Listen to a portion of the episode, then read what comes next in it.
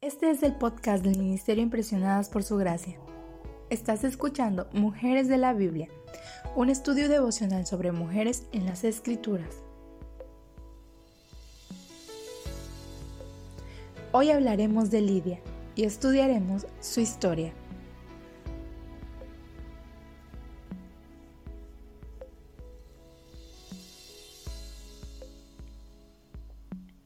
El viento hacía susurrar las ramas hasta convertirlas en una bóveda oscilante cuya sombra danzaba sobre el círculo de mujeres que se inclinaban en oración. No importaba que Filipos tuviera muy pocos judíos como para sostener una sinagoga.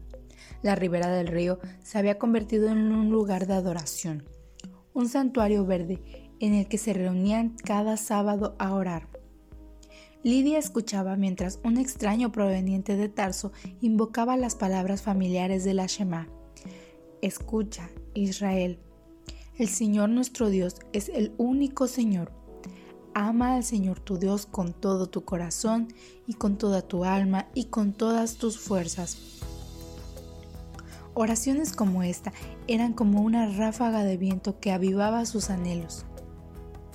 Lidia una gentil llegada a Filipos desde el Asia Menor, era una prominente mujer de negocios que vendía géneros finos a los que podían afrontar su costo.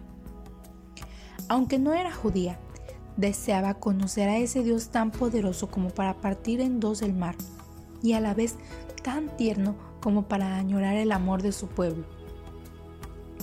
Pablo no se detuvo en la tradicional Shema. Continuó hablando de un Dios cuyo Hijo, Jesús, había sido asesinado por amor. Este Jesús se había levantado de la tumba luego de sufrir la más terrible muerte que uno pudiera imaginarse. Era el Mesías, el misericordioso y santo que había venido a salvar al pueblo de Dios.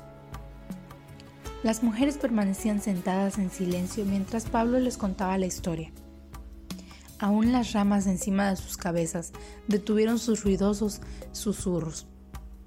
Pero en medio de la calma, Lidia percibía un fuerte viento que la atravesaba.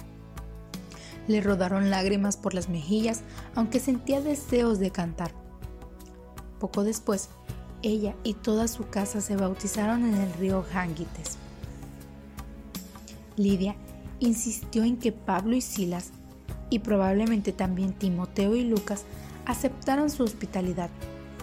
Su hogar puede haberse convertido en el mismo centro de la iglesia en Filipos. Filipos parecía un lugar inapropiado para plantar un evangelio.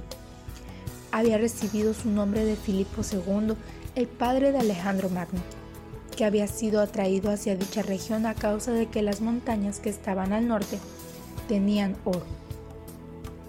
Ahora era una próspera colonia romana asentada sobre la principal ruta que unía las provincias orientales con Roma y entre sus ciudadanos se contaban una gran cantidad de soldados romanos retirados. Sin embargo, a pesar de su tamaño, Filipos no contaba con suficientes judíos como para cubrir un quórum requerido de 10 hombres confiables para formar una sinagoga. Y Pablo siempre había tenido la costumbre de predicar primero en la sinagoga. Aún así, Filipos tenía un grupo de mujeres que oraban, tanto judías como gentiles.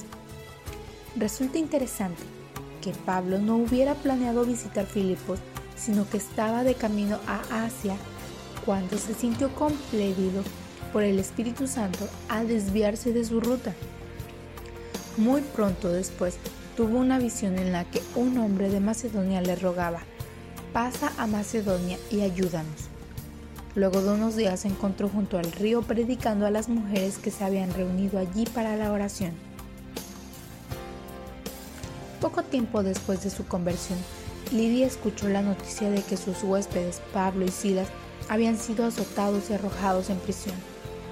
El delito de Pablo había sido echar fuera un espíritu maligno de una muchacha esclava que lo molestaba.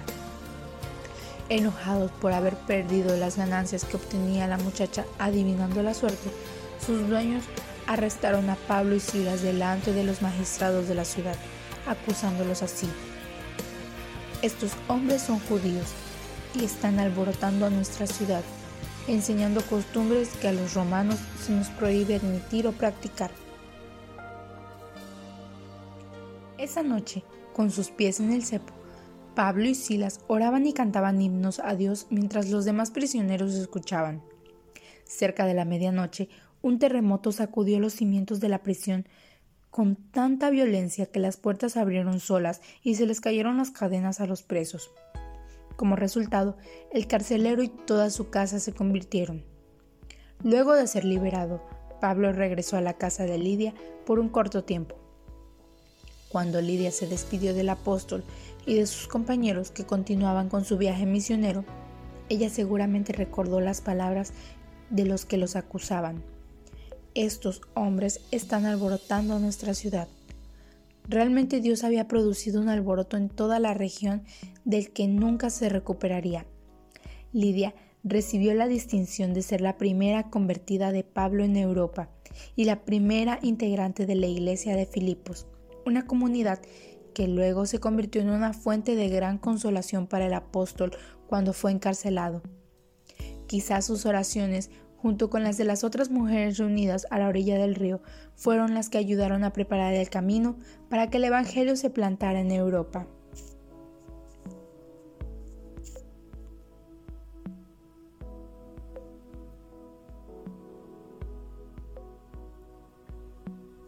Gracias por acompañarnos el día de hoy. Nuestra oración es que el Dios de nuestro Señor Jesucristo, el Padre glorioso, te dé el espíritu de sabiduría y de revelación para que lo conozcas mejor y que asimismo sean iluminados los ojos de tu corazón para que sepas a qué esperanza Él te ha llamado.